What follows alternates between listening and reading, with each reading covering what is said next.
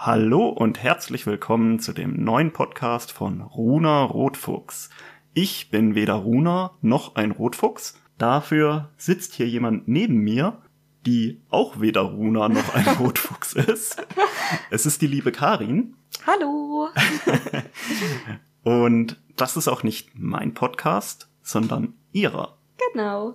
Und äh, wen ihr gerade schon gehört habt, das ist mein lieber Mann, der sich bereit erklärt hat, heute mit mir die erste Folge aufzunehmen. Mhm. Wie heißt du? Sören. Braucht aber eigentlich auch nicht zu interessieren, weil ich bin jetzt hier nur so Mittel zum Zweck für die erste Folge. Damit ich mich traue, endlich mal zu starten und nicht ganz so blöd ins Leere rede und einen Gesprächspartner für die erste Folge habe. Genau, weil eigentlich wie sagst du immer so schön, faserlastige Hobbys sind so gar nicht meins. Das ist dein Themengebiet. Genau. Und genau darum soll es ja auch in dem Podcast gehen, wenn, wenn ich das in unserem sehr dürftigen kurzen Vorgespräch richtig äh, erfasst habe. Ja, ihr müsst wissen, ich habe meinen Mann, also ich rede schon seit Januar darüber, dass ich gern einen Podcast machen würde. Und in den letzten Wochen hat das auch konkretere Züge angenommen, aber ab einem bestimmten Punkt, als ich quasi wusste, dass ich es auf jeden Fall diesen Podcast machen werde, habe ich meinem Mann nur noch verschlüsselte Informationen oder wenige Informationen gegeben, weil ich dieses Gespräch aufnehmen wollte und ihn quasi als unbedarften neuen Zuhörer ihm erklären wollte, worum es geht, quasi anstelle des echten Publikums, mit dem ich ja nicht wirklich interagieren kann, ist Sören jetzt heute mein Interaktionspartner, dem ich erkläre, um was es in meinem Podcast gehen wird und was ich so vorhab und warum ich das überhaupt mache.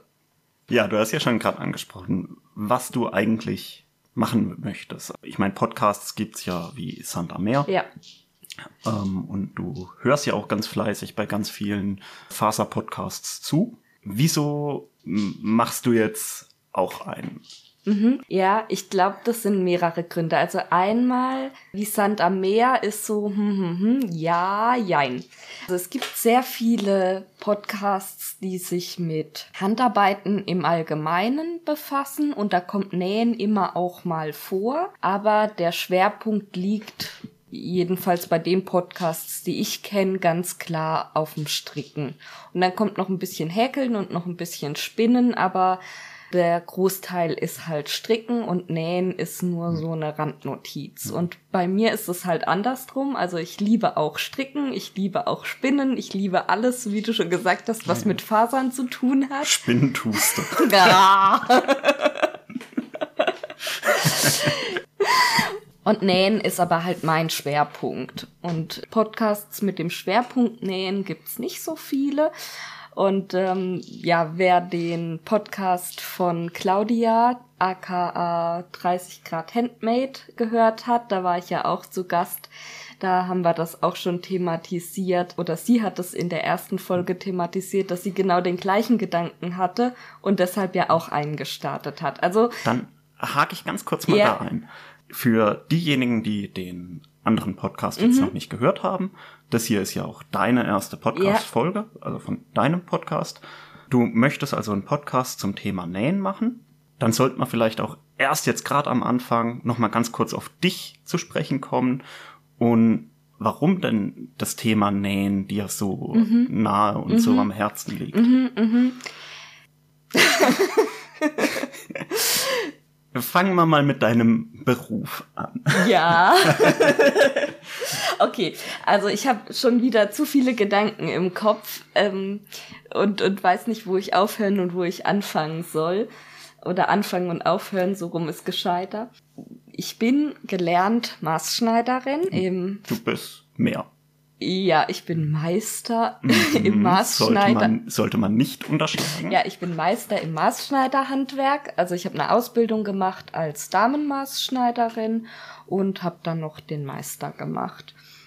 Das ist aber quasi nur die Krönung auf der großen Liebe zum Nähen. Also ich habe jetzt nicht die Liebe zum Nähen während der Ausbildung entwickelt, sondern die war vorher schon da und deshalb habe ich mich für diese Ausbildung entschieden. Und wo genau diese Liebe herkommt, kann ich gar nicht so klar ausmachen. Also klar ist, dass ich schon immer gerne Sachen selber gemacht habe, besonders auch im textilen Bereich, wobei nicht nur also als Kind so basteln und sowas, ähm, aber eben auch schon als Kind nähen und stricken und sticken und meine Mama musste mir immer alles zeigen. Und ich glaube, also meine Mama ist schon auch ein Faktor, der da mit reinspielt, weil sie halt so künstlerisch begabt ist und immer viel mit uns gemacht hat und auch so eine Liebe zum selbermachen hat und das einfach irgendwie ja an mich weitergegeben hat. Ja, und ja auch ganz viel so schöne, tolle, so Deko-Sachen ja. und solche, solche Filzfigürchen und. Ja. ja. Und da habe ich einfach von klein auf diese, ich sag mal, Welt der Handarbeiten kennengelernt und halt auch lieben gelernt. Und das war auch immer so, dass ich das total wertgeschätzt habe, was andere selber gemacht haben. Also selbstgemachte Geschenke waren so das Größte auf der Welt für mich, aber eben auch Sachen selber machen. Also sowohl selbstgemachte Sachen geschenkt bekommen, mhm. als auch das Tun an sich.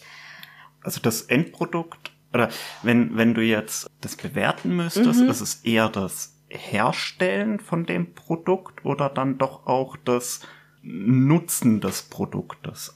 beides. Und tatsächlich je nach.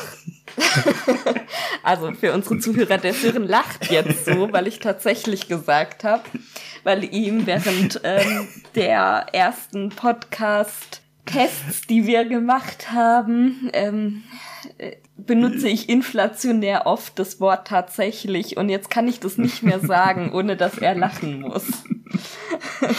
Ähm, tatsächlich ist es von Produkt zu, also von Hobby zu Hobby anders. Mhm. Bei manchen würde ich sagen, mir geht's nur rein um den Prozess. Also zum Beispiel jetzt gerade spinne ich für ein Faserlexikon, wo es mir wirklich, also das fertige Produkt ist ein schöner Nebeneffekt. Es ist jetzt nicht so, dass es gar keine Rolle für mich spielt. Aber ich arbeite an diesem Projekt, weil mir das Tun Spaß macht und weil ich beim Tun ganz viel lerne und ich neugierig darauf bin und also da ist der Fokus absolut auf dem Prozess und nicht auf dem fertigen Produkt. Mhm. Und es gibt aber auch Sachen und Nähen gehört da eher mit in die Kategorie, wo es mir schon viel auch um das fertige Produkt geht. Also ich habe jetzt keinen Spaß dran, stundenlang zu nähen, wenn dann dabei nicht auch was rauskommt, wo ich sag, ja, das ist, das kann man anziehen oder das kann man benutzen, mhm. das sieht schön aus, das hat einen Mehrwert. Mhm. Gerade in der Beziehung auch, ähm, du bist ja äh, selbstständig mhm. als Schneider macht das dann einen Unterschied, ob du jetzt für dich was nähst oder für dein äh, für deine Selbstständig oder halt für einen Kunden? Ja, das macht einen Unterschied. Ich würde auch sagen, es macht einen Unterschied am Spaß. Also mir macht mein Beruf Spaß und ich nähe total gern für Kunden, aber es ist ein anderes Gefühl, wie wenn ich freizeitmäßig nähe. Und ich glaube, der größte Punkt, warum das so ist, ist der Leistungsdruck, der dahinter mhm. steht. Also ich habe so ein kleines Leistungsdruckproblem, dass ich äh, mich halt auch über Leistung definiere und immer perfekt sein will oder Dinge perfekt machen will. Und wenn ich halt Sachen für jemand anderes mache, dann gehe ich mit dem Gedanken daran, der bezahlt mich dafür, also muss es auch besonders gut werden ähm, wenn ich Sachen für mich selber mache, dann will ich zwar auch, dass die gut werden, aber da kann ich da ein bisschen lockerer rangehen und habe nicht so ein Leistungsdruckgefühl im Hinterkopf. Und der Faktor Zeit ist auch was Wichtiges. Wenn ich was für mich mache, dann ist es meistens ohne Zeitdruck. Also natürlich gibt es auch mal, dass ich was für mich mache, weil ich es am gleichen Tag noch anziehen will. Dann habe ich einen Zeitdruck. Aber äh, normalerweise, wenn ich für mich selber nähe, ist es egal, ob ich jetzt eine Stunde länger brauche oder nicht. Und beim Kunden bedeutet Zeit halt immer gleich Geld. Also ich werde ja nach Arbeitszeit bezahlt. Da gilt's dann auch rationell und schnell zu arbeiten. Na, wie das halt beim Arbeiten ist, man arbeitet halt und macht dann nicht zwischendrin mal ein Päuschen und macht dann doch wieder was anderes. Und es ist halt wirklich Arbeit. Es ist eine schöne Arbeit, aber es ist Arbeit. Mhm. Und jetzt kommt noch der Podcast dazu. Ja, jetzt kommt noch der Podcast dazu, weil ich so wenig zu tun habe. Sind wir wieder beim Thema, warum mache ich das überhaupt? Die Frage ist ja, okay, wir haben festgestellt, es gibt viele schöne Podcasts, auch viele mit Themen, die mich auch beschäftigen, wo ich gerne zuhöre, aber mir fehlt noch ein bisschen Input mit dem Bereich Schwerpunkt Nähen. Jetzt muss man sich ja aber fragen, wieso mache ich einen Podcast? Weil wenn ich einen mache mit diesem Schwerpunkt, kann ich den ja selber nicht hören. Also ich kann ihn zwar hören, aber ähm, ganz so selbstverliebt sind wir jetzt dann doch nicht. nee, ich höre dann abends immer zum Einschlafen meinen eigenen Podcast. nee, genau. Und ich glaube, wenn ich ganz, ganz ehrlich bin, ist da schon auch ein bisschen Selbstdarstellung mit dabei. Also ich glaube, jeder, der sich auf einer großen Bühne präsentiert und ein Podcast ist, naja, kleinere oder größere Bühne, je ja, nachdem. Ja, du bist auf jeden Fall in der Öffentlichkeit sichtbar. Ja, auf jeden Fall in der Öffentlichkeit sichtbar, genau. Oder der einen Blog schreibt oder wie auch immer sich der Öffentlichkeit präsentiert, hat schon auch den Wunsch, dass andere Leute das sehen. Also ich würde das jetzt nicht machen, wenn du mein einziger Zuhörer bist und, Danke. und du dich ja nicht so sehr fürs Nähen interessierst. Wenn du mein einziger Zuhörer bist, dann würde ich ein anderes Thema oh. nehmen. Also es ist schon auch ein bisschen der Wunsch, eben meine Faszination fürs Nähen mit anderen zu teilen. Und das ist aber dann schon wieder ein zweiter Punkt, würde ich sagen, zu dem, wie ich es gerade eben formuliert habe, nämlich diese Liebe zum Nähen. Also ich bin einfach Nähnerd durch und durch. Also ich kann mich in diese Spezialthemen so drin verlieren und mich mit irgendwelchen Sachen so auseinandersetzen, wo jeder normale Mensch sagt, ja, ähm, okay, ich habe jetzt irgendwie nur Bahnhof verstanden und mach du mal, schön, dass es dich interessiert. Und über dieses Medium erhoffe ich mir halt Menschen zu erreichen, denen es ähnlich geht und mit denen ich diese Faszination und diese Liebe teilen kann und denen ich auch ein Stück von meinem Wissen weitergeben mhm. kann, weil ich habe mich ja sehr intensiv damit beschäftigt. Es ist ja nicht so, dass ich erst seit zwei Wochen hobbymäßig nähe, sondern ähm, hobbymäßig nähe ich quasi seit 25 Jahren und professionell seit 10. Und da hat sich schon, glaube ich, einiges auch an Wissen angesammelt, was ich einfach gerne teilen würde, weil ich auf der anderen Seite profitiere auch ganz viel davon, wenn andere Menschen das machen. Und deshalb ist es vielleicht auch so ein bisschen das Gefühl, ich möchte was zurückgeben. Und wie stellst du dir das dann vor? Also, wie willst du den Podcast aufbauen? Hast du dann das Thema, wie nähe ich eine Bluse und dann gehst du da verschiedene Techniken durch oder mhm, ähm, mhm. ist, nimmst du dann das Thema, äh, wo arbeitet sich's gut als Schneider und holst dir dann jemanden aus der Privatwirtschaft und jemanden aus dem Theater also im Theater arbeiten viele Schneider ja. und Theater sind meistens staatlich. Genau. Ähm, das heißt, das, ist da ein so bisschen die, an, andere. Die begehrten Schneiderjobs. genau. Ich habe mir vorgestellt, dass ich mir für jede Folge ein Fachthema, sag ich mal, rausnehme und das ein bisschen näher beleuchte und darüber spreche. Und das wird den Hauptteil vom Podcast ausmachen. Und dann mal schauen, wie sich's entwickelt. Erzähle ich vielleicht auch noch so ein bisschen, was ich gerade am machen bin und was es Neues gibt, was mich im Moment beschäftigt. Aber der Hauptfokus jeder Folge wird auf einem Fachthema liegen. Für mich als Laien, was, was für Fachthemen mhm. meintest mhm. du dann da? Mhm. Also ja, genau, da habe ich ich habe da mal was vorbereitet. und zwar habe ich noch mal meine Unterlagen angeguckt von Berufsschule und Meisterschule und mir auch Gedanken dazu gemacht. Also ich habe, glaube ich, Material für 200 Folgen schon mir rausgesucht. Die Themen werden mir nicht ausgehen. Ich würde am Anfang, habe ich gedacht, chronologisch vorgehen.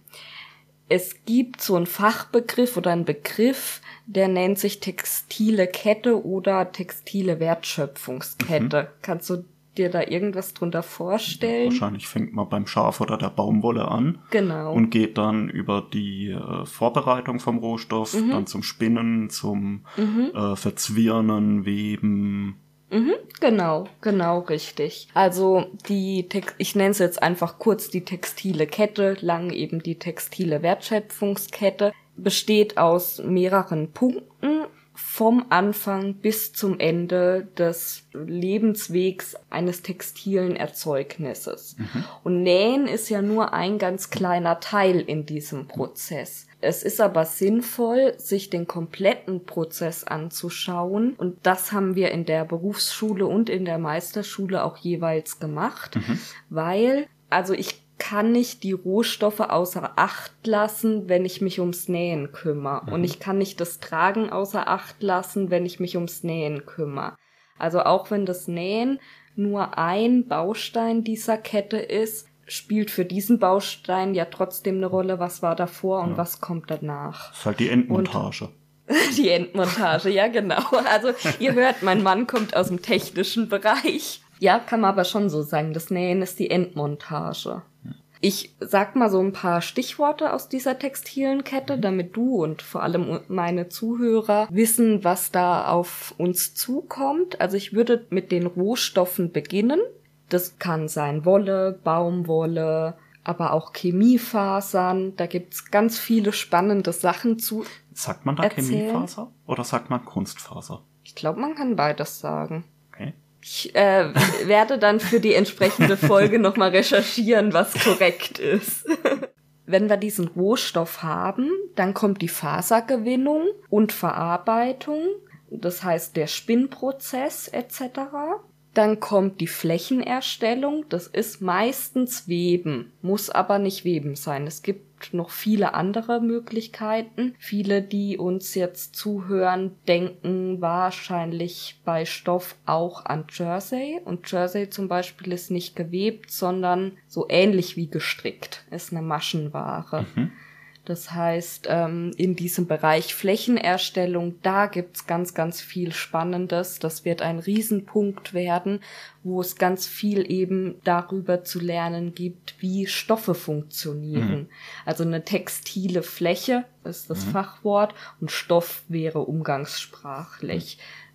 Streng genommen gibt's den Stoff und das ist nur ein Teilbereich der textilen Flächen oder gibt's den Stoff an sich gar nicht? Also ich würde sagen, Stoff ist eigentlich gleichbedeutend mit textiler Fläche bei textilen Flächen sind aber halt auch Dinge mit drin, die man nicht unbedingt als Stoff bezeichnen würde, zum Beispiel Einlagen mhm. oder auch technische Stoffe, also ja, Filter ja. oder sowas ja. sind auch textile Flächen, aber würdest du jetzt einen Filter als Stoff bezeichnen? nee, nee.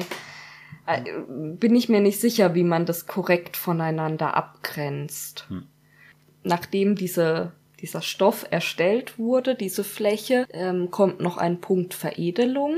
Den habe ich mal da hingepackt. Da sind Prozesse mit gemeint, die nicht unbedingt nur nach der Flächenerstellung kommen müssen. Zum Beispiel das Färben ist eine mhm. Veredelung. Und man kann Stoff färben, wenn es ein Stoff ist. Ich könnte theoretisch aber auch schon die Fasern vorm Spinnen färben oder die Garne färben. Oder das fertig genähte Kleidungsstück. Oder das fertig genähte Kleidungsstück, genau. Also Färben ist da ein mhm. großer Punkt, der in Veredelung mit reinkommt, aber auch Ausrüsten. Also zum Beispiel können Textilien bügelfrei ausgerüstet werden. Mhm oder eine Beschichtung das, bekommen. Das wollte ich gerade fragen. Ausrüsten eine Beschichtung ist oder ob das getrennte Dinge sind? also eine Beschichtung ist eine Ausrüstung, aber es gibt auch andere Ausrüstungen. Das heißt, Ausrüsten ist nicht gleich oder ist eine Veredelung, ja. aber ist kein Synonym für Veredelung. Ja, genau. Mhm. Ähm, da können zum Beispiel, also unter Veredeln können auch Sachen reinfallen, wie dass ein Stoff gewalkt wird. Mhm. Oder dass er aufgeraut wird oder geschoren wird mhm. oder mhm. bedruckt oder also ganz viel, was man halt mit einem Stoff so mhm. anstellen kann. Und dann sind wir bei Konfektionierung Schneiderei. Mhm. Das heißt, wie wird jetzt aus diesem Stoff ein Kleidungsstück, eine Tasche, ein Airbag, ein was auch immer aus diesem Textil gemacht wird. Und da ist mein Schwerpunkt natürlich auf der Schneiderei, so wie ich es handwerklich gelernt habe und auf dem, wie ich vermute, dass die meisten Hobbyschneider arbeiten und wie ich selber auch viel in meiner Freizeit arbeite, wie ich es von Nähkursen kenne, also Nähkurse, die ich leite. Falls ihr es miauen hört, das ist unsere Katze, die möchte mitmachen. Der springt jetzt gerade auf den Schoß meines Mannes. Jadi, sag mal Hallo. Schnutten. Äh, ein bisschen Quäkse. also richtig miauen kann er nicht. Der quäkt immer nur so. Ja, hat einen kleinen Sprachfehler. Im Grunde wäre ja an der Stelle das größte Segment für mich. Da muss ich aber mal ein bisschen gucken, welche Themen sich für einen Podcast eignen. Also viele, wie mache ich das und das Themen sind, glaube ich, besser für ein Video geeignet. Mhm. Aber ich will keinen Videopodcast machen. Also mal abgesehen davon, dass der Aufwand da glaube ich noch mal höher ist. Mich selber zu hören ist schlimm genug. Ich mag mich nicht auch noch sehen müssen. oh, ich guck dich gerne an. Und ich selber konsumiere auch lieber Audio-Podcasts als Videos, weil man neben Audio halt alles machen kann. Das ist flexibler. Kann man auch mal im Auto hören oder während dem Kochen. Oder während dem Nähen. Oder während dem Nähen. Ja, genau. Dann sind wir äh, bei der Schneiderei fertig und dann letzter Punkt. Was denkst du? Bügeln. Bügeln, nee, Bügeln gehört zum Nähen dazu. Bügeln und Nähen sind verheiratet. Die kannst du nicht trennen. Vertrieb, Gebrauch und Entsorgung. Das hört sich jetzt erstmal sehr industriell an. Diese textile Kette, so wie man sie meistens im Internet findet, ist ja auch eher auf die industrielle Textilproduktion gemünzt. Aber Vertrieb, Gebrauch und Entsorgung interessiert uns durchaus auch als Hobbyschneider oder mich als Maßschneiderin auch, weil ähm, Vertrieb, da können wir viel drüber sprechen. Wie sieht's mit Künstlermärkten aus? Ähm, welche Möglichkeiten gibt's, handgemachte Sachen zu verkaufen, zu verschenken etc. Gebrauch ist ein ganz großer Punkt, wo mit reinkommt, wie pflege ich meine Textilien, wie organisiere ich meine genähten Sachen, zum Beispiel meinen Kleiderschrank, oder da würde ich auch Stilberatung mit reinnehmen, also mit rein sortieren. Kommt die Stilberatung nicht vor dem Nähen? Eigentlich schon, ja. Aber hat ja Weil was mit dem Gebrauch zu tun wenn ich's hab, dann hab ich's. ja. Dann ist das Kind in den Brunnen gefallen. ja, das ist wieder so wie mit der Veredelung, ne, mit dem Färben. Das Färben kann vor dem Spinnen kommen oder nach dem Spinnen oder nach der Stofferstellung oder nach dem Nähen. So ist es halt auch mit der Stilberatung. Hm. Es kann zu unterschiedlichen Zeiten kommen. Hm. Ist ja auch im Grunde wurscht, wo ich die Themen einsortiere. Wichtig ist äh, für euch zu wissen, ich habe diese textile Kette und habe mir zu jedem der einzelnen Punkte etliche Themen schon mal rausgeschrieben und habe für euch das Ganze auch zusammengefasst auf einem auf Schmierblatt? Nein, ja, das ist jetzt mein Schmierblatt. Aber ich mache das ja noch schön, weißt Ach, du? Oh. Ich habe da nämlich so jemanden, der mir dabei vielleicht hilft. Unser Kater ist gerade schwer mit Fressen beschäftigt. Nee, ich meinte dich. Also ich habe mir überlegt, dass ich zu jeder Podcast-Folge ein Handout machen werde. Mhm. Hübsch, mit Word. Also man kann die Folge natürlich ohne das Handout hören und hat den vollen Nutzen davon, aber als kleines Schmankerl gibt's dieses Handout zu der jeweiligen Folge für diejenigen, die mich unterstützen, diesen Podcast zu finanzieren. Hm, da sind wir ja schon beim nächsten Thema. Schöne Überleitung. Ich wollte ja. es eigentlich über die textile Kette und den Vertrieb machen. Ah, ah. ja, habe ich jetzt vor, vorweggegriffen. ja, macht er nix. Genau, Finanzierung. Mm. Podcast macht Arbeit. Ja, Podcast macht Arbeit und Podcast kostet Geld. Also die Arbeit schätze ich auf acht bis zwölf Stunden pro Folge. Was meinst du? Ich habe das noch nie gemacht, keine Ahnung. Ja, also auf, aufnehmen, ja, so zwei Stunden, denke ich mal. Ja. Dann zuschneiden, nachbearbeiten, online stellen, je nachdem, Handout wolltest du ja noch machen. Ja. Ich weiß nicht, ob du noch irgendwie Bildmaterial sonst irgendwo. Genau, es wird auf jeden Fall Show Notes geben, wo auch Bildmaterial mit dabei ist. Und ich muss die Folgen ja auch vorbereiten. Das fängt ja nicht mit dem Schneiden, äh, nicht mit dem Aufnehmen an. Ich durfte mich nicht vorbereiten. ja, wir wollen hier deine unverfälschte Meinung haben. ja, also keine Ahnung, wie lange ich brauchen werde, aber die Arbeitszeit, die ich reinstecke, ist quasi mein Hobby. Also die Vorstellung, dass ich jetzt hier einen Stundenlohn von weiß ich was äh, rauskrieg und das beruflich mache, die habe ich nicht, sondern ich mache das, weil ich Spaß dran habe, weil ich, ähm, ja, das haben wir ja vorher schon besprochen, warum ich das mache. Von daher ist es mein Hobby und die Zeit investiere ich in dieses Hobby. Aber mit der Zeit allein ist es halt nicht getan. Ich habe zum einen jetzt im Moment viele Einmalkosten mit Start des Podcasts, aber ich werde auch laufende Kosten haben. Und das wäre schon schön, wenn ich die wieder reinkriegen würde. Was sind das für laufende Kosten?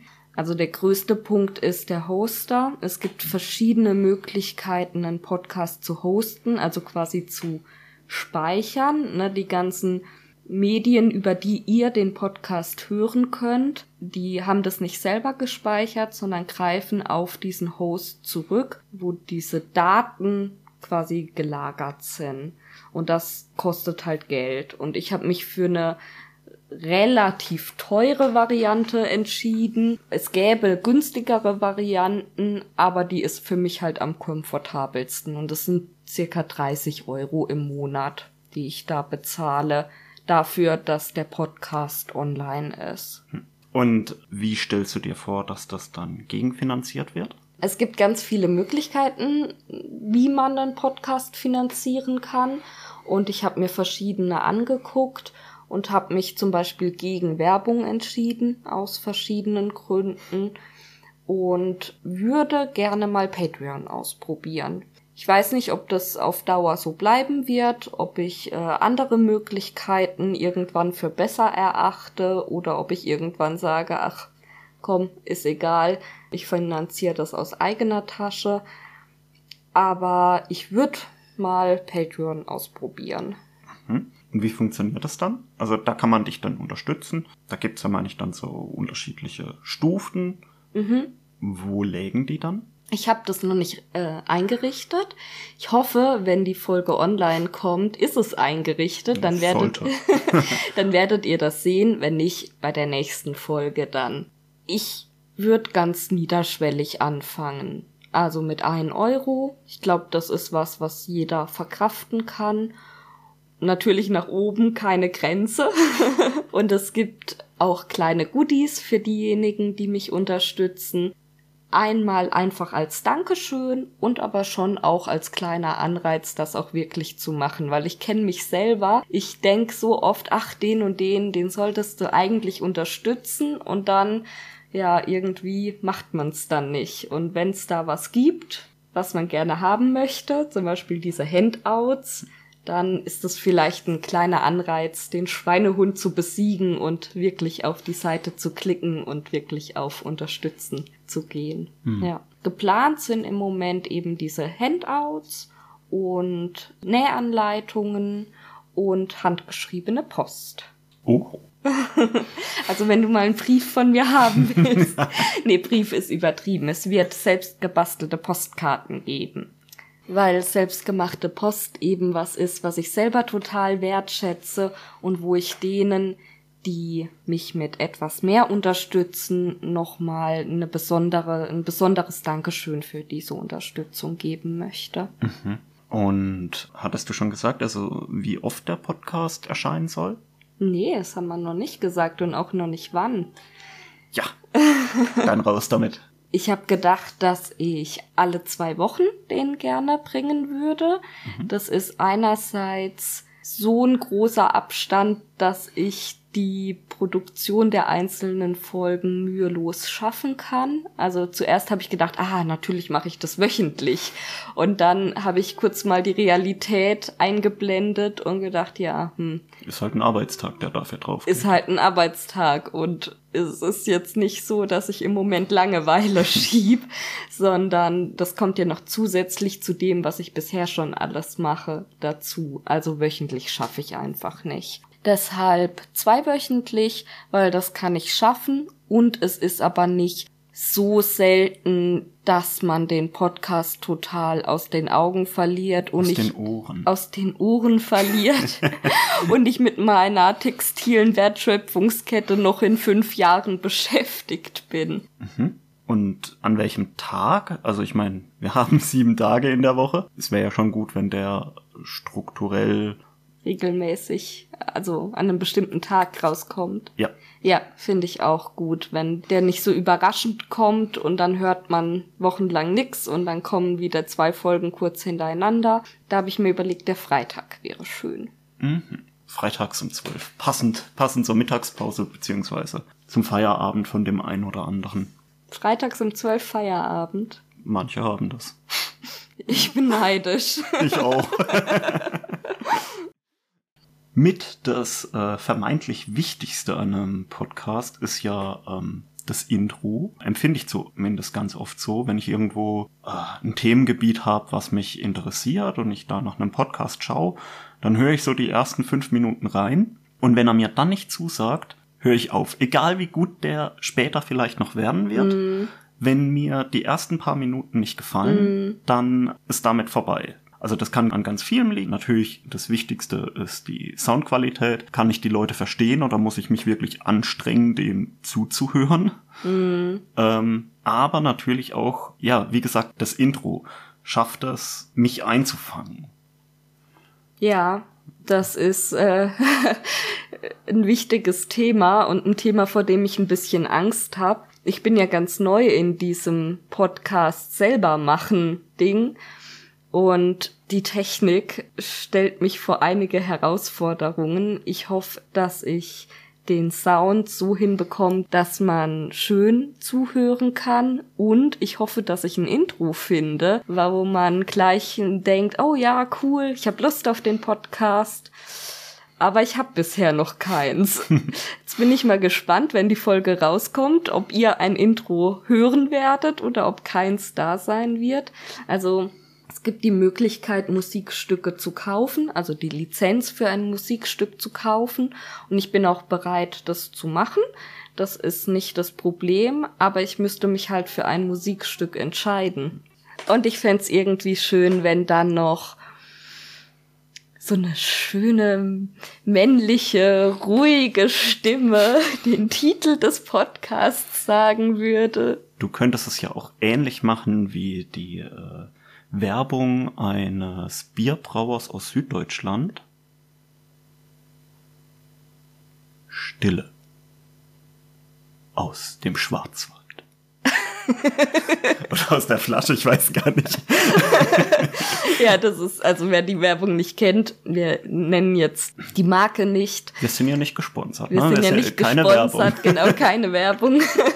äh, ein Thema, über das wir gleich auch noch sprechen müssen. Wer die Werbung nicht kennt, da ist, ist eine Radiowerbung und es kommt einfach 10, 15 Sekunden, glaube ich. Ja, also, also ge gefühlt eine sehr lange Zeit einfach nichts. Es ist einfach still. Und dann sagt so eine ganz ruhige Stimme äh, ein, zwei Sätze, aber ganz langsam. Und dann kommt noch ein Kuckuck und dann ist fertig. Und das ist so, komisch. Es ist halt anders. Es ist, es ist ein bisschen so wie die Werbung eines nicht näher benannten Müsli-Herstellers, die glaube ich. oh, wen meinst du? die glaube ich auch jedem bekannt sein dürfte, die einfach anders ist wie andere. Was ist denn der Plural von Werbung? Werbung? Werbungs? Nee, nee Werbungen. Ich glaube glaub, ich glaub einfach Werbung, oder? Keine Ahnung. Eine Werbung, zwei Werbung. Ja. ja, wo einfach anders ist und dadurch einem im Gedächtnis bleibt. Mhm. Also wenn ich mich dann für ein Lied entschieden habe, habe ich gedacht, könntest du vielleicht ein paar nette einleitende Worte sprechen. Ja, schauen wir mal.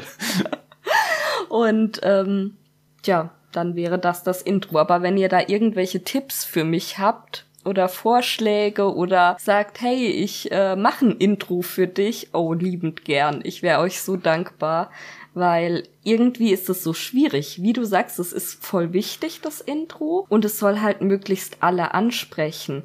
Gerade mit Musik, da gibt's ja total unterschiedliche Geschmäcker. Also. Es sollte halt trotzdem nicht so nichts sagen. Ja, sein. und das dann auch wieder. Und ich möchte auch nicht, dass es zu professionell ist. Ist es, also, ich weiß nicht, wie ich es anders sagen soll es gibt so einen Graubereich zwischen ein Podcast ist total amateurhaft und ich kann nicht zuhören, weil die Soundqualität ist mega bescheiden und der Podcast ist sehr, sehr professionell und ich kann nicht zuhören, weil es mir zu professionell ist. Kannst du es dir vorstellen? Hatte ich jetzt so noch nie. Also ich hatte schon Podcasts, die wirklich gut gemacht war, waren, mhm. die ich dann aber nicht angehört habe, weil mir das Thema einfach nicht mhm. gepasst hat oder weil das dann zu, ja, meine Güte, da könnte ich auch ein Radio einschalten mhm. und den Leuten da mhm. zuhören. Das war entweder, wie gesagt, haben mir die Themen nicht zugesagt oder wie die Themen behandelt wurden oder es war zu nichtssagend. Dass mhm. einfach nur Geschwafel und Gelaber war und so zwanghaft versucht wurde, witzig zu sein. Nee, zwanghaft versucht witzig zu sein, ist nicht das, was mich abschreckt. Also einmal merkt man es, wenn Podcasts gescriptet sind. Gescriptet? Gescriptet. also. You speak a very fine English. I know. Dies ist der Grund, warum ich auf Deutsch spreche. also wenn derjenige mehr oder weniger abliest, habe ich schon welche gehört dann sind es zwar perfekte Sätze und man macht nicht dauernd äm und häm und Pause und äh, aber es ist halt angenehmer zuzuhören, wenn jemand frei spricht. Mhm. Und mit professionell meine ich, glaube ich, auch, wenn jemand, der selbstständig arbeitet, einen Podcast macht und man hat das Gefühl, der macht das jetzt, um sein Produkt zu verkaufen. Mhm. Also das ist jemand, der zum Beispiel Coaching anbietet oder irgendwelche Dienstleistungen, die man halt übers Internet beziehen kann, Kurse, Webinare, was auch immer. Und man hat das Gefühl, in dem Podcast geht's also hinten dran steht immer dieses kommerzielle Interesse. Und bei einem sehr professionellen Intro, was schon so werbemäßig klingt, habe ich dann den Eindruck, dass es eben in diese Richtung geht und das will ich nicht. Also ich mache das zwar unter dem Namen, unter dem ich auch selbstständig bin, aber ich mache das ja nicht, um Geld zu verdienen. Ja, ähm, der Name, unter dem du den veröffentlichst, Runa Rotfuchs. Freude handgemacht. Freude handgemacht, ja, sehr wichtig. Untertitel sind nicht zu missachten. Du heißt ja nicht Runa und hast auch noch nie Runa gehießen. Und Du hattest zwar mal rote Haare, aber trotzdem bist du kein Fuchs. Ja. Also als ich mich vor einem Jahr, bisschen mehr wie einem Jahr selbstständig gemacht habe, war natürlich die Frage, unter welchem Namen, wie soll ich mein Unternehmen nennen? Also Unternehmen, ne? ich bin solo selbstständig.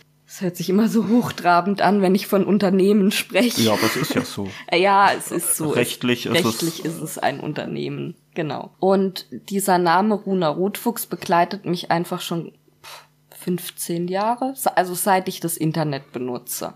Das ist so gekommen, dass man im Internet ja normalerweise an vielen Stellen Pseudonym verwendet, nicht seinen realen Namen. Und zu der Zeit, als ich damit angefangen habe, hatte ich rote Haare und ich weiß nicht, es war kein richtiger Spitzname, aber ab und zu bin ich halt Rotfuchs genannt worden. Und das hat mir unglaublich gut gefallen, weil ich Füchse total mag und nur Rotfuchs ist aber meistens halt vergeben.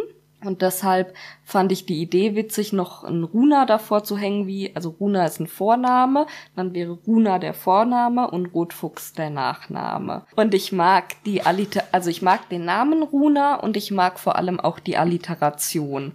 Also Runa Rotfuchs. Ich kannte mal einen Rotfuchs. Mit Nachnamen? Ja, ja. Mhm. Ich nicht. Also, nur ganz kurz. Ja. Hab ich mal, oh, war ich, glaube ich, auf Fortbildung in Norddeutschland irgendwo und das war auch ein Teilnehmer. Mhm. Ja. Von daher gab's diesen Namen schon und ich hatte verschiedene Ideen mir zurechtgelegt, wie ich mein Unternehmen nennen könnte, aber irgendwie hat sich der Name einfach richtig angefühlt. Gut, du hattest ja auch schon, also schon lange, lange bevor du dich selbstständig gemacht hast, hast du dir auch ja schon mal solche Labels sticken lassen? Genau. Mit Runa Rotfuchs? Weben Wie, sticken. Ach, Entschuldigung, aber ja. wenn wir hier schon im Fachpodcast sind. genau, also ich habe, wenn ich Sachen verschenkt habe, dann wollte ich halt gern so ein schickes Label draufnähen von mir. Und irgendwie wollte ich da halt auch nicht meinen normalen Namen draufschreiben, sondern was Cooles. Und habe dann damals schon Runa Rotfuchs benutzt als Label, wenn ich Sachen verschenkt habe. Hm. Ja. Und nur Runa Rotfuchs, da kann sich halt kein Mensch vorstellen. Was soll das sein? Kann man da Zahnpasta kaufen oder ne? Fuchsfälle. Fuchsfälle, ja. Fuchsfutter oder was gibt's da? Und deshalb wollte ich noch so einen Untertitel oder so einen Slogan dazu haben. Und habe dann Freude handgemacht genommen, weil mit Liebe gemacht oder mit Liebe handgemacht schon so abgegriffen ist. Das gibt's halt schon so oft. Aber so in die Richtung sollte es gehen. Und ich wollte mich nicht nur aufs Nähen beschränken. Ich habe überlegt, was mit Nähen in den Titel oder in den Slogan reinzunehmen. Aber Nähen ist zwar meine Hauptleidenschaft und auch hier im Podcast wird es hauptsächlich ums Nähen gehen, aber ich liebe einfach alles, was mit selber machen zu tun hat. Und ich wollte mich nicht so einschränken, dass je nachdem, wie ich mich entwickle, wie sich mein Label entwickelt, dass dieser Name auch noch passt, falls ich irgendwann mal Blumensträuße mache. Ich muss jetzt gerade noch mal kurz einen Bogen zu dem äh, zu den zukünftigen Folgen schlagen. Mhm. Also die Themen haben wir ja abgefrühstückt. Mhm. Ich glaube, wir hatten noch gar nicht drüber gesprochen, wie das dann vonstatten gehen soll. Also referierst du dann einfach darüber oder ob du dir einen Interviewpartner mhm. herorganisierst, mhm. ob du immer mit dem gleichen interviewst oder. Ja, gute Frage.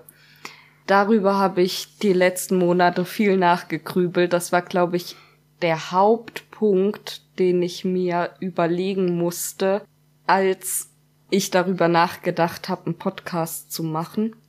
Eigentlich finde ich selber zum Zuhören schöner, wenn sich zwei Menschen unterhalten.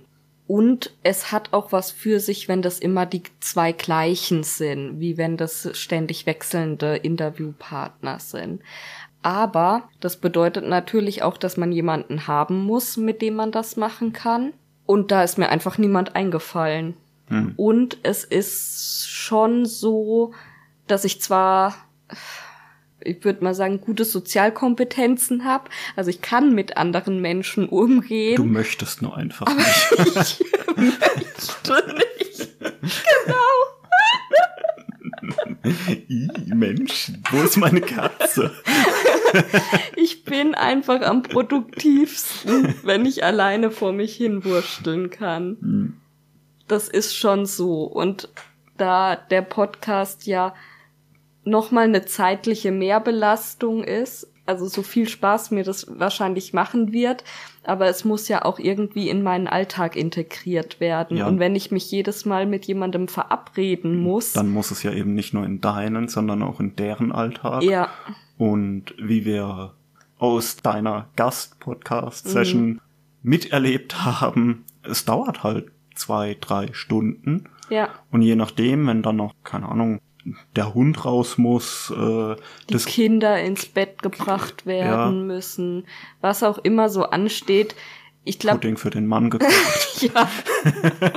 den armen Mann.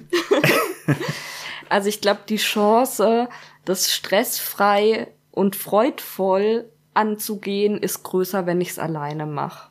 Mhm. Aber es wird Interviewpartner geben. Mhm. Also nicht in der überwiegenden Zahl.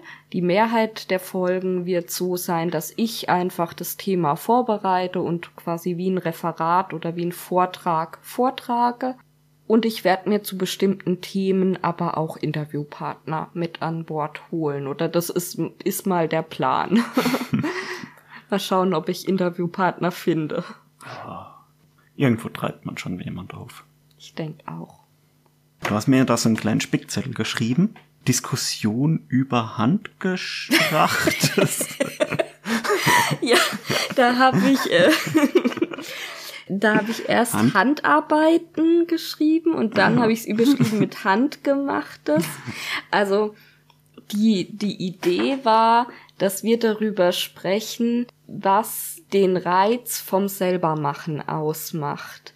Und ich habe da kein gutes Wort dafür. Im Englischen ist es ja DIY, also do it yourself, wobei das, glaube ich, sehr reserviert ist für so eine eher Deko-Ecke. Ja, und, und irgendwie auch immer so gebastelt. Also ohne jetzt abwertend zu klingen, ja. aber so Ach, das war doch auch mal irgendwann in den 90ern so in diese Möbel aus Paletten zusammenschrauben. Das ist nicht in den 90ern.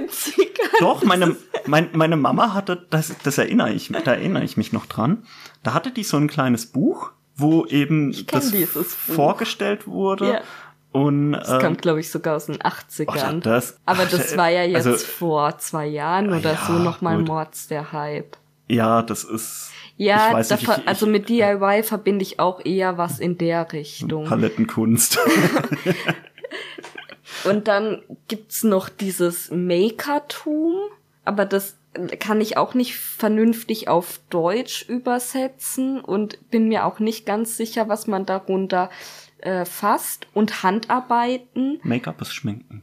Make-up, nee, Maker von tun, to ah. make glaube, das kommt mehr aus dem Hacker-Kontext. Von, von selber machen im Sinne von digitale Inhalte selber machen. Mhm. Ist das dann nicht eher so ein Content-Provider oder sowas? Ich habe keine Ahnung.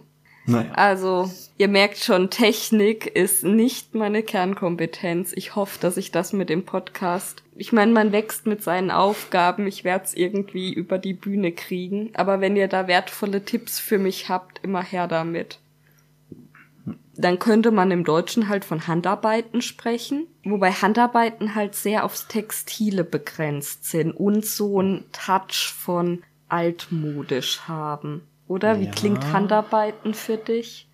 Handwerken. Und Handwerken, finde ich, hat was von irgendwas im Haus Handwerken. Nee. Also bei Handwerken denke ich automatisch an wie sagt man, an, an, an Schreinern oder Tischlern. Mhm. Dann als nächstes irgendwo mit, äh, ja, so einer, keine Ahnung, so eine Metallwerkstatt auf dem Hof, ne? Oder so eine Kunstschmiede, Kunstschweißen, irgendwie mhm. sowas. Mhm. Und dann im nächsten schon auch an diese klassischen Handwerke, wo auch das Schneidern mit dazugehört, mhm. aber eben auf einem professionelleren Niveau. Ja, das professionellere Niveau ist, glaube ich, also unter Handwerk weiß ich nicht, ob sich da jeder, der jetzt zum Beispiel strickt, als Handwerker sehen würde.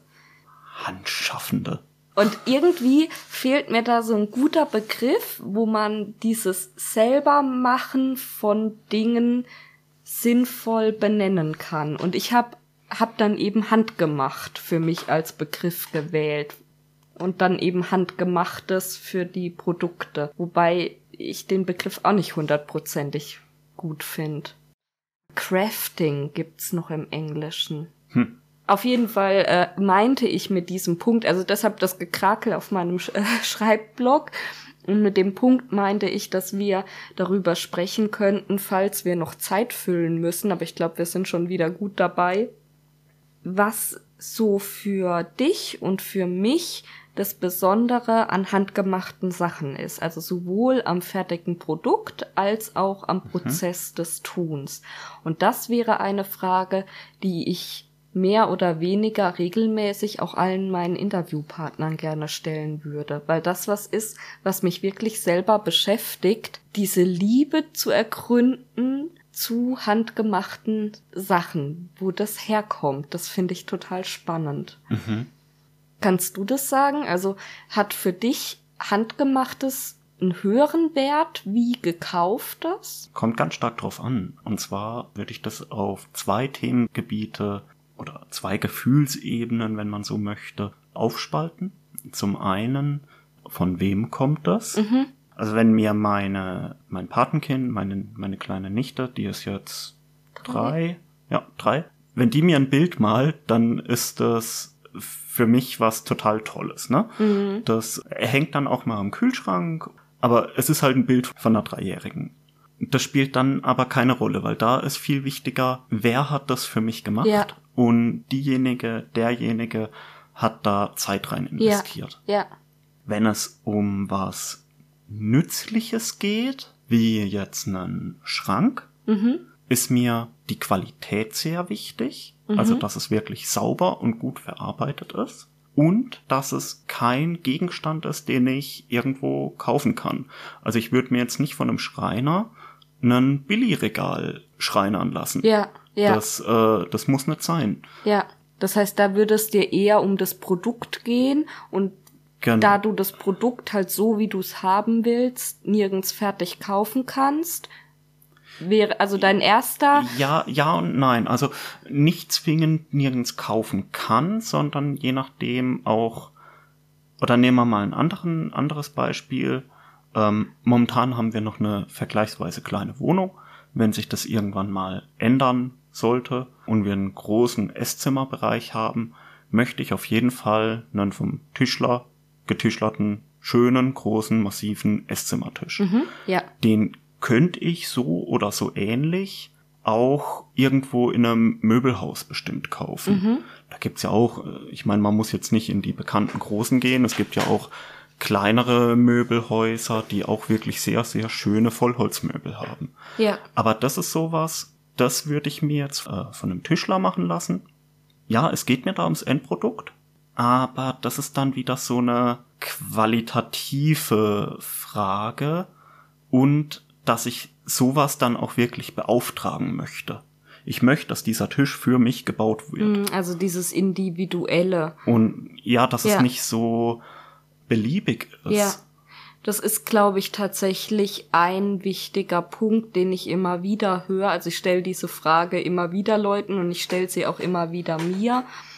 Und das Gefühl, etwas Individuelles zu haben, ist schon wichtig. Also ist ein wichtiger Faktor, dass man eben nichts von der Stange hat, was es so noch hunderttausendfach gibt und wie zum Beispiel jetzt das Billy-Regal, ne, wenn man zu jemandem zu Besuch geht und man sieht dieses Regal, man weiß ganz genau, wo das gekauft wurde. Jeder kennt dieses Regal. Und ich glaube, jeder hatte schon mal so ein Regal. Ja. Hatten wir schon mal ein Billy-Regal? Äh, ich hatte eins als, als ja, Jugendlicher. Stimmt, stimmt. Ja, also wir hatten auch schon mal ein Billy-Regal. Und. Finde ich schön, dass Ich hatte eins als Jugendlicher. Ja, ja, wir hatten schon mal ein Billigregal. Dein Besitz ist mein Besitz. Wir sind eine Einkommensgemeinschaft. Also dieses individuelle und der Qualitätsanspruch finde ich auch spannend, weil mit das was ist, was mir als Schneider immer wieder begegnet dass man von einem Maßschneider erwartet, dass alles, was von dem produziert wird, um Längen besser ist wie das, was die Industrie produziert. Und an vielen Stellen ist das sicherlich auch so, aber nicht unbedingt. Ganz oft sind ja automatisierte Sachen viel präziser und genauer. Zum Beispiel gibt's für Standardprozesse. Ein Herrenhemd ist ein totales Standardteil. Das wird hunderttausendfach genäht. Und da kommt diese Brusttasche drauf. Und da gibt's Vollautomaten, da gibt man quasi an der einen Seite den Stoff rein und an der anderen Seite kommt das fertige, also der Stoff mit der fertigen Tasche raus. Das wird über so eine Schablone geknickt, draufgebracht, abgesteppt, fertig. Und das ist natürlich so genau und präzise, wie ich das vielleicht auch von Hand hinbekomme. Also an der Stelle, wenn es um Genauigkeit geht, sind Automaten oft ja dem Menschen einen Schritt voraus. Und ich glaube, das ist auch oft das, manche sehen das ja als Kompliment an, wenn man zu selbstgemachten Sachen sagt, oh, das sieht ja aus wie gekauft. Also, da denke ich mir immer so. Absoluter Horrorsatz. ja, das ist, glaube ich, für jeden, der selber. Nee, ich weiß nicht. Ich glaube, es gibt auch Menschen, die das wirklich als Kompliment nehmen. Aber für mich als gelernte Maßschneiderin ist, wenn dann jemand sagt, Mensch, das sieht aus wie gekauft, da denke ich immer, oh, okay. Und ich glaube eben diese Genauigkeit und diese Perfektion ist das, was man von einem gelernten Handwerker erwartet, dass er das besser macht als die Industrie mit ihren Automaten. Und auf der anderen Seite, was man als Hobbyschneider oder als jemand, der ein Handwerk als Hobby macht, immer so als, ja, als Manko des Selbstgemachten vielleicht sieht und dann auch, wenn dann was nicht so geworden ist, nicht so genau und perfekt geworden ist, wie man es eigentlich gerne gehabt hätte, dann sagt man auch, ja, dann sieht man halt, dass es selbst gemacht ist. Ja. So irgendwie zwiespältig, dieses ja. Thema. Ja. Also was ich so für mich an Punkten rausgefunden habe, die auf jeden Fall mit reinspielen, ist das, was du gesagt hast, dass wenn man halt was selbstgemachtes geschenkt bekommt, dann hat derjenige Zeit investiert. Also jeder kann eine Karte nehmen und da einen 50-Euro-Schein reinlegen und alles Gute zum Geburtstag draufschreiben. Ist manchmal nicht und immer das, das Schlechteste. Ist, Genau, und das ist ja sehr nett und man freut sich ja auch darüber und für die 50 Euro ist ja auch gearbeitet worden, ne? also die fallen mhm. ja auch nicht vom Himmel, aber es ist halt ein Stück weit austauschbar und was selbstgemachtes, da steckt halt Arbeit drin, da steckt Liebe drin, da steckt stecken auch Gedanken drin, was mache ich für denjenigen, ist für mich schon noch mal eine eine große Wertschätzung mit verbunden, wenn ich von jemandem was Handgemachtes mhm. bekomme. Ja, das ist ja auch das, also das höchste der Gefühle ist ja, wenn, wenn ich was von dir gemachtes oh. bekomme, weil ja, dann da, da verbinden sich eben diese zwei Sachen. Da mhm. verbindet sich einmal der Qualitätsanspruch, mhm. den ich an ja. meine Sachen habe. Ja. Das heißt, die Kleidungsstücke oder ja, da passt der Stoff, da passt der Schnitt, da passen die Nähte. Mhm das trägt sich unglaublich angenehm mhm. und gleichzeitig ist es aber halt auch noch was, was von einem mir geliebten Menschen mhm. gemacht mhm. wurde. Ja, also das ist sicherlich ein Punkt. Dann ist ähm, sicherlich ein Punkt, was du gesagt hast mit dem Qualitätsanspruch oder wenn es halt wirklich um das fertige Produkt geht, dass man manchmal fertig gar nicht das findet, was man haben will. Also dein Beispiel mit dem Schrank, wenn ich eine Dachschräge hab, dann ja. finde ich unter Umständen keinen Schrank, der da genau reinpasst. Wenn ich ihn selber mache oder von jemandem machen lasse, dann kann ich ihn halt genau auf diese Gegebenheiten anpassen lassen. Ja. Und das ist, glaube ich, also Passform ist, wenn es ums Nähen geht, ein ganz großes Thema, weil ich da eben die Chance habe, wenn ich's schon selber mache, dann auch ganz individuell auf mich und meine Bedürfnisse einzugehen. Individuell haben wir ja auch drüber gesprochen, dieser Wunsch nach was Individuellem. Und beim selber machen habe ich jetzt neulich gedacht, also einmal der Prozess an sich, dass der Spaß macht, warum auch immer, weil er meditativ ist, weil er interessant ist, weil er ja einfach Spaß macht, aber auch diese Kontrolle, die einem das gibt. Also vor allem, wenn ich, wie soll ich das sagen? Also, dass du dich halt nicht mit Kompromissen zufrieden geben musst. Ja, und je früher ich in der textilen Kette anfange, desto mehr Entscheidungen liegen bei mir und desto mehr weiß ich auch über das Teil, was entsteht. Also wenn ich ein Kleidungsstück im Laden kaufe, dann kann ich gewisse Schritte nachvollziehen und viele Firmen geben sich ja große Mühe, das auch transparent zu machen, wo Kleidung wie produziert wird. Aber eine echte Kontrolle darüber und ein echtes Wissen darüber habe ich nicht. Und dieser gefühlte Kontrollverlust, dass ich Dinge konsumiere, also nicht nur Kleidung und Textilien, sondern in vielen Bereichen. Zum Beispiel könnte man Essen als, als Beispiel nehmen. Mhm. Ne? Also wenn ich irgendwo Fertigessen kaufe, eine Fertigpizza, dann habe ich ganz wenig Wissen und Kontrolle darüber, was da jetzt auf meinem Teller landet.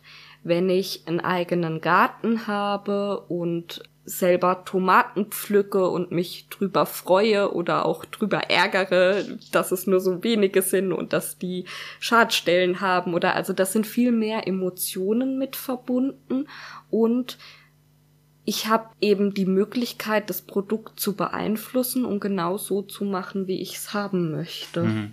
Ja. Aber da gibt es sicherlich ganz viele Gründe, wieso man irgendwas selber macht und nicht fertig kauft und ja, ich find's spannend, was so eure Assoziationen da sind, dazu sind. Was, erstmal, was macht ihr selber? Also, näht ihr oder strickt ihr oder häkelt ihr oder macht ihr alles? Auch nicht nur auf die textilen Hobbys begrenzt, sondern generell. Und wieso macht ihr das? Was gibt euch das? Das fände ich total spannend. Hm. Könntest du dir auch vorstellen, mal eine Folge zu ich sag mal so, Sachen oder Fragen zu machen, die, die ja Leute gezielt stellen, weil sie wissen, du bist Maßschneider. Ne? Also so das Beispiel, was mir jetzt in den Sinn kommt, ist, äh, ah, Karin, ich brauche eine neue Nähmaschine. Die, die ich bisher hatte, die war 60 Jahre alt, habe ich von der Oma geerbt. Die tut nicht mehr. Was mhm. für eine Nähmaschine soll ich mir denn kaufen? Mhm. Oder ähm, Ja, also speziell diese Frage, äh, ne, das kriegst du ja als auch mit oder manchmal mit. Ich denke, deshalb hast du dieses Beispiel ausgewählt. Das werde ich sehr, sehr oft gefragt und da werde ich definitiv eine Folge dazu machen. Mal schauen, vielleicht schiebe ich die auch so rein, ähm, weil die ja in der textilen Kette irgendwo am Ende kommen würde, dass ich die mal vorziehe, weil das eine Frage ist, die mir sehr oft gestellt wird und wo es eine große Erleichterung für mich wäre, wenn ich sagen kann, weißt du was, ich schick dir einen Link, hör dir meinen Podcast dazu an. ja, ich glaube, wir nähern uns langsam so dem Ende zu, wenn ich auf die Zeitstempel schaue. Ja, ich glaube, wir haben eine ganz schöne Länge. Dann natürlich jetzt noch das Wichtigste. Wo findet man denn überall diesen Podcast? Wo findet man dich? Mhm. Also im Moment findet man mich schon. Und das ist übrigens auch äh, ein Grund, warum. Die, die, die Frage war nicht, ob man dich findet, sondern wo. ja, Geduld, Geduld. also, lass mich das ausführen. Erstmal noch habe ich den Podcast gleich genannt wie meine Firma oder der Name, unter dem ich sonst zu finden bin, aus, also schlichtweg aus Faulheit. Firma ist es nicht, oder? Ist nee, es ist keine Firma, es ist ein Unternehmen. Ja, ja. ja. Bitte, bitte äh, der, Korrekt. der Rechts wegen halber äh, ja. klarzustellen. Ja, genau. Also ich tu mich ein bisschen schwer mit Social Media. Ich habe das ganz, ganz lange vermieden und habe dann vor einem Jahr wie ich mich selbstständig gemacht habe, gedacht, Mensch, jetzt musste dich auch mal damit beschäftigen und habe das auch getan und habe jetzt, glaube ich, ein gutes Gleichgewicht gefunden zwischen ich verbringe Zeit damit und ich verbringe keine Zeit damit.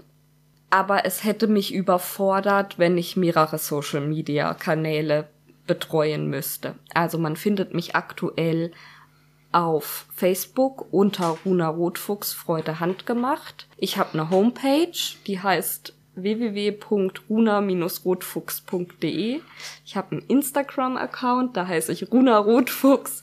Ich habe einen Pinterest-Account, da heiße ich Runa Rotfuchs. Also eigentlich überall einfach mal Runa Rotfuchs eingeben.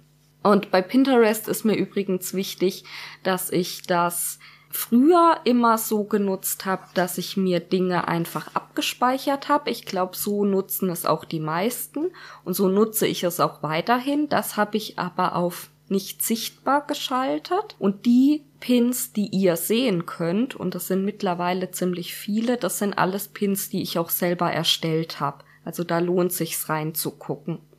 Pinned ist äh, ein Bild von dir. Also, ein Bild quasi. Also ja. ein Pin ist ein Beitrag, wo äh, hauptsächlich ein Bild zu sehen ist, aber auch ein kurzer Text mhm. dazu. Genau. Das sind die Stellen, wo ich jetzt schon war und wo der Podcast jetzt auch mit eine Rolle spielen wird.